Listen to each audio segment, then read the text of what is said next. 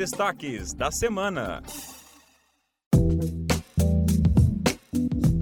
Olá, eu sou Sônia Campos e está começando o Destaques da Semana, o podcast que apresenta as manchetes do portal do Ministério Público de Santa Catarina.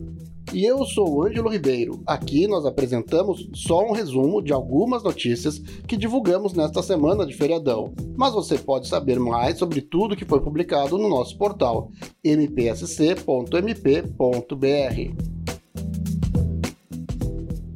Começamos o programa de hoje comentando sobre a posse do novo corregedor-geral do Ministério Público, que aconteceu nesta quarta-feira. O procurador de Justiça, Fábio Strecker Schmidt, foi eleito com 94,8% dos votos e terá ao seu lado a procuradora de Justiça, Cristiane Boel, como subcorregedora-geral. A Corregedoria Geral orienta, fiscaliza e acompanha as atividades funcionais de promotores e procuradores de justiça, confrontando-as com as condutas públicas e privadas protagonizadas pelos membros. O novo Corregedor-Geral, Procurador de Justiça Fábio Strecker Schmidt, fala sobre o papel da sociedade no acompanhamento da atuação das promotorias de justiça.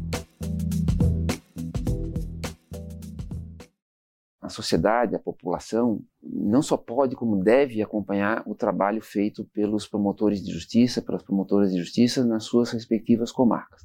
É importante também, nós sempre estimulamos que os colegas estejam acessíveis aos canais de comunicação social da sua localidade, né? Nem todo lugar, nem toda cidade tem uma televisão que tem ali uma programação local, mas com certeza todas têm rádios, né? Então, que os colegas tenham eh, contato com essas rádios, deem entrevistas sobre determinadas situações, claro, guardando o, o sigilo que às vezes alguns casos precisam, mas divulgando aquelas ações já conquistadas, né? Então, acho que a sociedade pode entrar em contato com as promotorias de justiça para levar as suas reclamações, as suas demandas. É uma atribuição da promotoria de justiça fazer o atendimento ao público, em relação às eventuais reclamações acerca da atuação dos promotores de justiça, né, pode entrar em contato direto com a corregedoria. Nós uh, vamos receber e vamos dar o tratamento que seja uh, devido a cada reclamação que for feita. Acho que uma das grandes funções do Ministério Público é estar, sim, de portas abertas à sociedade. Agora vamos dar um giro pelo estado e acompanhar as atividades do Ministério Público em Santa Catarina. Em Joinville, o Ministério Público recomendou à Companhia Integrada da Agricultura, da Pesca e do Desenvolvimento Rural, a SIDASC, que não abata mais animais vítimas de maus tratos. A recomendação foi feita pela 21ª Promotoria de Justiça, que verificou que a prática era comum ao apurar o abate de três suínos saudáveis, que estavam mantidos em local inadequado. A SIDASC tem 30 dias para responder ao Ministério Público e o não atendimento da recomendação pode resultar em medidas judiciais e extrajudiciais. E para encerrar, Balneário Rincão firmou acordo com o Ministério Público para reduzir a espera por vagas em creches a, no máximo, 30 dias. No acordo, o município também se comprometeu a custear vagas em escolas privadas, caso não possa atender a solicitação. O promotor de justiça Marcos Vinícius de Faria Ribeiro explica o caso. Em 2018, a Promotoria de Justiça de Sara passou a atender diversos pais do Balneário Rincão, em que noticiavam a negativa de vagas no ensino infantil. Por conta disso, foi iniciada uma investigação e se apurou que de fato havia uma defasagem de vagas.